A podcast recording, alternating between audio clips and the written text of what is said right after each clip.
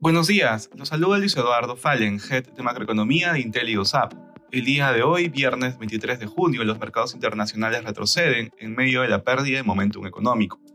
De manera particular, en Estados Unidos los futuros transan negativos en la medida que los temores acerca de una recesión causada por un sobreajuste de la política monetaria afectan las expectativas.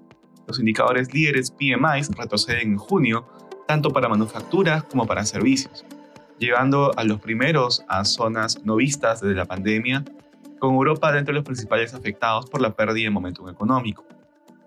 En la eurozona los mercados operan a la baja. En la zona euro, Alemania y Reino Unido decepcionaron los PMIs tanto de servicios como de manufactura, todos ubicándose por debajo del mes previo.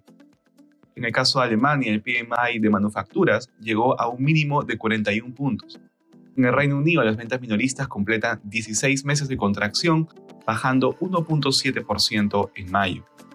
En Asia, los mercados cerraron dispares. En Japón, los PMI de manufacturas y de servicios de junio bajan a 49.8 y 54.2 respectivamente. En commodities, el precio del oro avanza durante la jornada, por su parte el precio de los metales base, así como el del petróleo, que disminuye ubicándose alrededor de 68 dólares el barril WTI.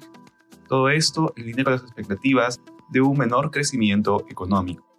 Gracias por escucharnos. Si tuviera alguna consulta, no duden en contactarse con su asesor.